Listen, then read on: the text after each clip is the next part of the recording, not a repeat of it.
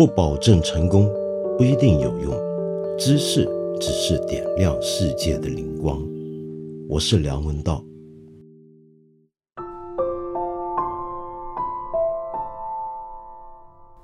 在刚刚过去的十一月十一号，是全世界各地都在纪念世界第一次大战结束一百年一个重要的日子。关于一战，可以谈的东西太多太多了。但是我今天在这里呢，主要只想针对一点，这一点恰好和今天发生在我们眼前的中美局势相关。为什么这么讲呢？那是因为在过去几年里面，不断的有一种讲法在国际上相当流行，就是认为第一次世界大战的那种悲剧。会不会即将重演？而如果他要重演的话，其中一个重要的一对主角就是中国和美国。为什么会有这样的一个讲法呢？那必须要了解第一次世界大战是怎么爆发的。那要说到第一次世界大战是怎么爆发的，你就会发现，那简直是一笔乱账。几乎这是一场没有人能够完全说得清楚它到底是怎么开打的一场战争，甚至很多人、很多学者都会认为，就连当年决定参战的那些政治领袖，也都不是太明白自己是怎么样会把局面搞成这个样子。那么在这里头呢，从事后孔明的角度来讲，有一份很重要的文献。被认为是在其中起到关键作用的这份文献呢，我相信我们一般老百姓是没有听过的，但是学国际关系的人都晓得，它很可能是影响二十世纪世界局势里面其中一份最重要的文献。这个文献叫做《克劳备忘录》。克劳备忘录为什么叫克劳备忘录呢？是因为它的作者叫艾尔克劳，这不是一篇什么很重要的论文。或者报纸上面发表的影响深远的社论，而是当年英国的外交部的一个高级职员写给内部同僚跟上司参考用的一个备忘录。那么这个备忘录纯粹就是总结了英国的过去一段时间，在一九零七年前后那段期间的一些外交经验。然后艾尔克劳呢，这个官员就把这些意见统合起来，加以自己的分析，那么写成这样一篇东西。这篇东西的主题本来谈的是英国跟法国和解的关系，以及他们和解之后要注意的东西，其中最重要的就是要注意德国这样的一份文献。我们大部分人都不会去看，但为什么说它起了那么大的作用呢？那就是因为据说里面的一个主要观点，就是使得一战爆发的原因。那这个观点指出的就是英国和德国必然要走向一个对决的局面。为什么呢？因为英国是一个老牌的帝国，而德国是一个新兴的国家。英国是个海洋国家，而德国是当年欧洲大陆上面的一大霸主。照这个趋势演变下去，两边的冲突是不可避免的。那么，很多人都认为这就好像是今天美国和中国的关系一样。那么，到底？事实是不是这么简单呢？那么后来有很多学者都说，其实没那么简单。与其说埃尔克劳的这个小小的报告，这个普通的官员，而且是在当年的外交部里面不受待见的这么一个官员写的这个报告，导致了战争，倒不如说他是准确的掌握住了这个局势之所以发展成这个样子的一个逻辑。那这个逻辑是怎么回事呢？我跟大家简单讲一下这份报告，大家呢可以看一看。现在市面上已经有一本书出现，那这本书呢就是结集了这个备忘录以及很多学者，那么他们围绕这篇著名的备忘录所写的文章，那么所结集的一本册子。那么这本册子里面就有这个重要文献的第一次的中文全译本。那么里面呢主要讲的一个问题。我们必须这么来看，就是在十九世纪末二十世纪初年的时候，第二次工业革命之后。当时还是日不落帝国的大英帝国，其实啊，它的整体实力已经开始下降。那么，逐渐如旭日东升升起的两个国家是哪两个国家呢？一个是德国。还有一个就是美国了，那么但是为什么在这里德国会跟他成为一个主要的对手，而美国跟他不算是对手呢？那首先我们要了解一下英国这个国家是怎么样的一个国家。那么埃尔克劳呢？就跟随着美国著名的海军上校马汉提出的一套海权至上论，这是学过战略学或国际关系的人都很熟悉的一套论点。他依循这套论点啊，来讨论到底英国的外交政策目标是什么。那么很明显的一个国家的外交政策就是要服务于他的国家利益。那么英国的国家利益又是什么呢？那就要搞清楚英国本质上是个什么样的国家了。英国这个国家当然是个海岛国家，是个海洋国家。而海洋国家表面上看没有邻国，对不对？旁边呢都是大海嘛，旁边没有什么国家贴着它。但是克劳提出一个很有趣的讲法，他说海洋国家在最广的意义上面讲，可以是任何一个。从海上接近的国家的邻国，也就是说，英国，比如说跟我们中国虽然相隔万里，但是因为从海路，英国就能够跟中国连接起来，因此中国也都成了英国的邻国了，就是靠着海洋接起来。那么。他就提出了这么一个讲法，就认为呢，啊，这就是海洋国家的本质。而这个海洋国家呢，在当年这个英国来讲，它还有一个很重要的一个特点，这个特点是什么呢？它拥有非常广阔的海外殖民地和海外自治领。那么，所以呢，它必须要拥有绝对优势的海上力量，才能够保护它散布五大洋七大洲的这些殖民地跟据点。但是后来也有人说啊，那么克劳这句话的意思，其实还表明了，既然英国它世界上所有从海洋能够通往海洋的国家都是它的邻国的话，那么。他的所谓的国防概念就变成了，他要控制住整个全球的海洋，才能够保证它安全。就哪怕中国都有可能会威胁到它，因为中国是可以从海路到达英国的。那么我这是举个例子，所以英国要一路控制这个海洋到达中国沿岸为止，他才算是安了心。那么这就是他为什么必须掌握绝对的海上优势。但是如果世界上真有这么一个国家掌握了绝对的海上优势，那自然会惹起普遍的妒忌和恐惧，对不对？我们大家都会害怕这么一个。掌握了全球海权的国家，那么所以呢，很有可能就会被世界上其他的国家联合起来去对付它了。而英国再强大也好，也只是个小小岛国，很多很多资源都要靠海上从别的地方运输过来，它怎么可能抵挡世界各国的联合的对抗呢？那不可能。所以，一个这样的国家，它的国家利益就要再往前推一步。就是必须还要符合，甚至推动符合世界各国的愿望和符合世界各个国家它的根本的利益。也就是说呢，英国这个国家的利益啊，和全世界各个国家的根本利益是应该相一致的。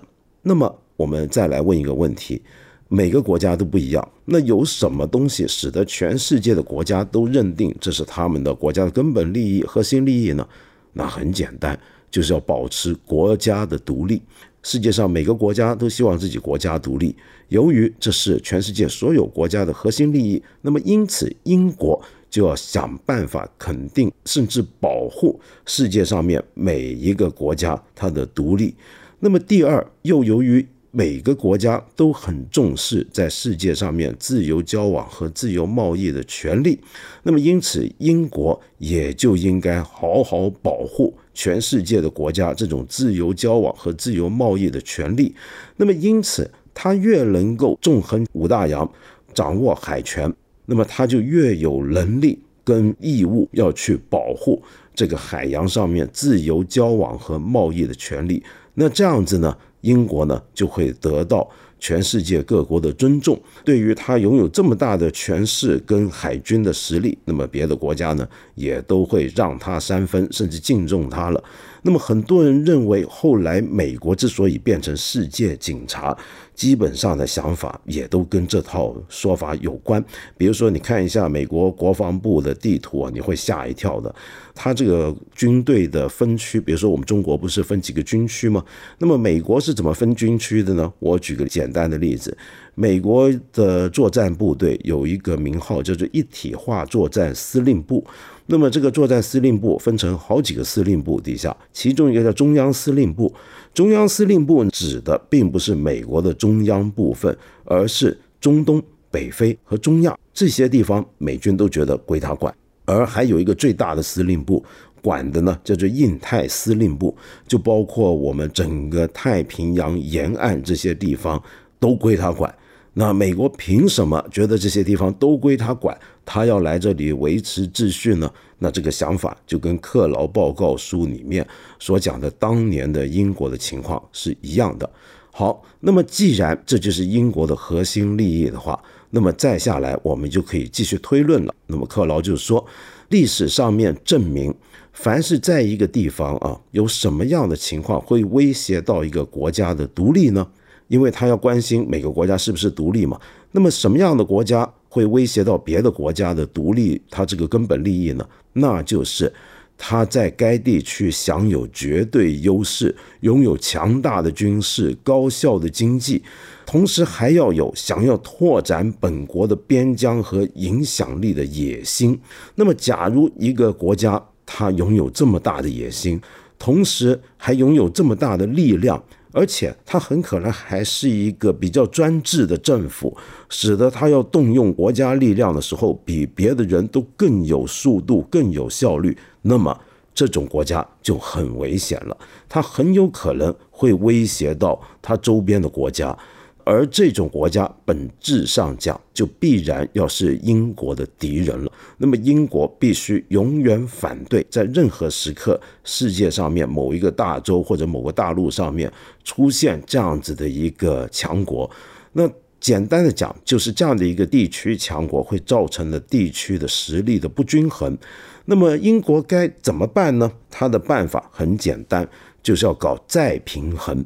所谓的再平衡的意思，就是说，假如他发现某个地方有一个国家强大的不像话，而且还有拓展自己影响力，甚至拓展领土的野心的话，那么他要做的事情不是直接跟这个国家干上，而是要想办法让他周边的国家呢，也都至少跟他旗鼓相当。能够联合起来钳制住这个强大的国家，那么这种情况就叫做平衡一个地区的势力，这个情况就对英国很有利了。好，那么说回一次世界大战前，也就是写这份报告书的一九零七年，请问当时克劳认为哪一个国家符合他刚才所说的能够威胁邻居的那种强国的资格呢？那就是德国了。那么为什么会是德国呢？首先，德国自从普鲁士统一全德之后，又经过普法战争之后，我们知道这个国家呢，简直是国势蒸蒸日上，越来越强大。而强大不重要，重要的是。他认为德国有一套很独特的天命观，从一个小小的地方的诸侯国崛起，一直都很想让别人看得起他。他总是觉得自己本来在世界上面应该享有更大的发言权，以他的经济实力，以他的文化之璀璨。但是他到了世界各地，却发现他在整个世界舞台上不算什么。因为当年的各个的老牌殖民帝国，从非常老朽的像葡萄牙、西班牙，后来的荷兰，到了更后来的英国、法国、俄罗斯，早就在全世界都建起了自己的殖民地和势力板块，而德国呢晚来一步。那么这时候他发现，哎，不对劲啊！为什么你们这些国家，像葡萄牙、西班牙，看起来比我差太远了，在欧陆上面，凭什么你们今天在世界上面那么牛呢？那么这样子，我很对不起自己。德国就有一套天命观，就觉得自己应该成为一个货真价实的强国才对，而且这种强国观念还是贯彻上下的。透过种种的爱国主义教育以及新晋崛起的民族主义热情呢，就连一般德国老百姓也都认同强国是德国的最高目的。那么这个目的呢，里面甚至还有一种在今天看来很可怕。但是当年也许很正常的想法，那是什么呢？那就是德国这么一个国家有六千万人口，当年它必须要扩张，才能够让过剩的人口，那么不需要改变国籍就能搬出去，这是一个权利。那么搬出去会不会侵蚀到别的国家的领土呢？那假如别的国家他根本没有实力保障自己的领土，那活该他被我们侵略，对不对？那这样子正义何在？这不就没有正义、没有是非了吗？那么克劳认为，德国人的政治观念是不问是非的，因为政治上没有是非对错可言。世界是很现实的，这个世界呢，遵循的是丛林法则，弱肉强食。用一个我们中国人很熟悉的话讲，那就是落后就要挨打。我们小时候常听这句话。但是呢，应该转个头来想，那么这句话，如果我们不问是非的，只强调落后就要挨打的话，那么是否反过来强大就可以打人了呢？当年的德国大概就有这样的一个想法，觉得自己强大到一定程度就可以揍人了、抢人土地了，而且都还是正当的，因为这跟道德对错没有关系。好，那么克劳呢又退一步讲，他说，其实啊，每个国家要增加自己的影响力。这种努力呢，都是无可厚非的。假如他真的做得到，那甚至英国应该很尊重。那么，但是问题是啊，世界各国在世界各地都有不同的权益，也有自己的民族的特性，其实都很值得尊重。那假如说大家发生冲突的话，那就想办法化解嘛。你比如说当年的英国，其实在世界各地，因为它的势力太广了，所以它在什么地方都跟人家起矛盾、起冲突。它在很多的非洲殖民地。跟法国有冲突，在美洲大陆上面跟美国有冲突，在中亚地区跟俄罗斯有冲突有对抗，但是这都是局部的，都可以化解。可是德国和英国就不一样了，为什么呢？因为德国啊，每次跟他起争执呢，都不是只在一个地区，而是针对整个英国。也就是说，德国对英国具有明显的敌意。这种敌意呢，使得呢，他在每次的这种交易谈判里面，即便英国当局觉得这不就是我们跟法国人吵架一样吗？好，我也来跟你和谈一下。但是他会发现德国人呢不顾体面，不讲公平原则，常常呢用各种狡诈手段，而且他认为这个狡诈手段是来自铁血宰将俾斯麦以来的传统。那么第二就是刚才我讲的了，这不是个别现象，而是德国几乎在全球每一个地方都会跟英国冲冲突，不像美国跟英国的冲突就局限在美洲，那么是美国的势力范围嘛，对不对？但德国不同。好像全球不武的要跟这个英国全面冲突一样，乃至于当年的英国一般老百姓都感受得到这份敌意。好，那么再下来一个问题，就是那么这是否表示这是个结构冲突？也就是说，英国跟德国的冲突是不可避免的。一个老牌的强国遇到一个新兴的强国，两者呢这种冲突甚至对决，甚至走向战争，好像是一条不归路。那么有些学者啊就认为，其实情况并没有那么的悲观。主要的原因呢，就在于呢，刚才说的那本《克劳备忘录与英德对抗》，它的作者吴真宇他所写的，主要的问题关键恐怕是政策。这个政策指的就是，即便有这样的结构，但是必然的冲突是可以避免的。那怎么个避免法呢？其实包括现在重新拿这本备忘录出来。谈今天的中美关系的，像比如说有名的人，像基辛格，也都是从这个角度讲，认为其实政策上面可以让我们超越这种必然的结构冲突。举个简单的例子，克劳就认为当年的德国，做错的一个很重要的政策，就是他在操纵人民的爱国热情来反英，使得整个德意志人民都觉得英国是他们的头号敌人。那么他们呢，就是亡我之心不死，非得把他们搬掉不可。但是另一方面很奇怪，每一次在官方的正式场合上面，德国都会强调德英友谊永固。到底你哪一套是真的呢？你一天到晚透过你的宣传机器，那么德国的宣传审查也很厉害。我们了解以前马克思怎么样从德国要跑到英国去的过程就了解了。那么，但是你怎么会这么说一套做一套呢？这到底哪一套是真的呢？那么这就让英国觉得很迷惑了。那么第二就是克劳还认为德国呢，虽然有这样的野心。但是不像英国这样子，能够有克劳这样的人，很准确的、清晰的、有逻辑的去分析他的政策目标，使得德国好像不太知道自己每个阶段的政策目标是什么，这就非常危险了。那么接下来该怎么办呢？英国要做的就是刚才我说的维持军事。这个维持军事，并不是要打击德国，让它弱下去，因为德国要是完全的。弱了下去的话，那么取而代之的，说不定就是法国这个英国的老对手，甚至俄罗斯了。那么，所以英国要干的事情呢，就是这样。他首先在全球范围内，凡是跟法国和俄罗斯在世界各地起冲突的地方，都尽量跟他们和解。那么，跟他们和解有什么好处呢？就让大家呢都不用花精力跟实力在海外跟英国抢地方了。我在外头有些殖民地利益让给你就让给你吧。这样子，你就能够挪出手来回欧洲去搞事儿。回欧洲呢，那你就可以好好的处理你跟德国的关系了。那么，假如法国、俄罗斯都忙着在世界上其他地方跟英国搞的话，德国不就可以称霸欧陆了吗？如果现在法国、俄罗斯能够回欧洲一起去钳制德国，那么德国就不能够放开手脚大建海军来在海洋上和英国竞争了。那么这样，同时还能够保障英国的一些的殖民地利益，虽然有所牺牲，那么这种情况就在再平衡了。于是我们又想起来了，特朗普之前的美国总统奥巴马所讲的亚太再平衡是什么意思？好，那么刚才讲完这些，就是克劳备忘录的一个精髓所在。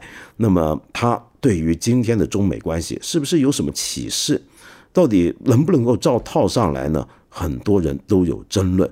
我自己觉得，我们要注意的是啊，这里头呢，我们不能够直接就把英国当成今天的美国，把当年德国当成今天的中国。事实上，也很有可能，今天的德国才是美国，在某些元素、某些方面，刚才讲的那套逻辑好像是通的，但是里面必要的许多的元素是可以拆解出来看的。更重要就是，德国又怎么想呢？当年的德国。又有没有这样的一个像克劳这样的一个人物，提出了一套德国的他的战略观点，使得德国跟英国必然要发生冲突呢？答案是也有一个类似于他的人物。那么关于这个人物的传奇。跟它造成的影响，我们以后有机会啊，我会找个时间和大家再谈。今天呢，时间已经差不多了，我就先讲到这里。那么今天讲这些东西呢，完全没有任何影射成分，大家不要太过敏感。我们只需要看一份历史文献，而这个历史文献大家都说对今天有所启示，如此而已。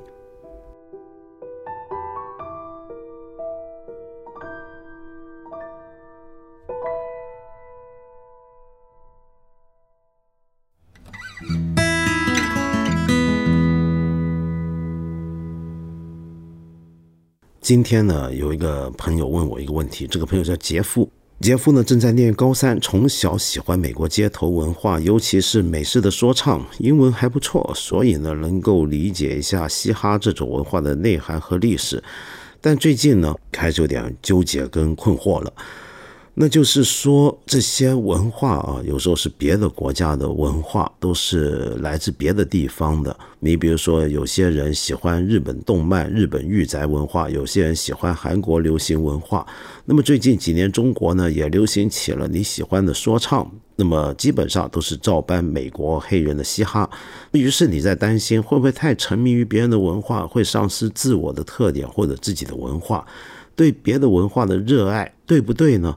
首先，关于沉迷别人的文化会不会丧失自我，这点比较复杂，而且能够讲的东西很多。我就只从一点来讲好了，那就是有时候你越是深入其他人的文化，哎，回过头来你会更清楚自己的文化特色。你越是能够通另一个国家的语言。你可能越会在翻译或者向别人解释，甚至向自己去探讨的时候，了解到自己所使用的母语的一些的基本的特点。相反的，一个人要是对别的异于自己的文化完全没有一点了解的话，其实反而失去了一个对自己的文化有一个距离的这种特点的把握。然后你还说到这种对别的文化的热爱到底对不对？我这个答案就很简单了，当然没有什么不对。你爱有什么不对的呢？那就举个简单的例子吧。我们中国人常常讲批评一些人沉迷日本动漫，呃，都已经快变成日本人了。有些人沉迷于韩国文化，把自己当成韩国人了。那么再进一步推演呢，他们就是亡国奴、卖国贼、汉奸等等等等。说这些话的人，我不知道他怎么去看我们中国的电视节目，常常看到的很多老外表演相声、表演京剧，那么学习各种的国粹。每当他们操着字正腔圆的普通话，或者带点自己口音的普通话，在节目上面说自己如何热爱中国的时候，我们要不就觉得格外的自豪骄傲，要不就格外的觉得好笑好玩。那么总之觉得这些老外很懂事儿，很识货。这时候，我们是不是应该反过来想想？哎，这些人是不是美奸、德奸、英奸、日奸呢？他为什么要放弃自己的祖国文化，跑到中国学京剧？这叫不叫数典忘宗呢？那么，对于这种人，我们为什么还要给他们那么多曝光，而不批评他们、斥责他们，把他们赶回老家呢？有时候这么想一想，你觉得怎么样？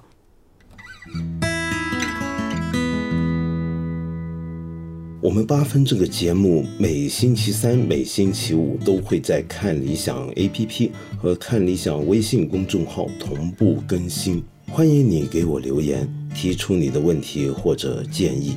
我们今天就先聊到这里了，下期节目再接着谈。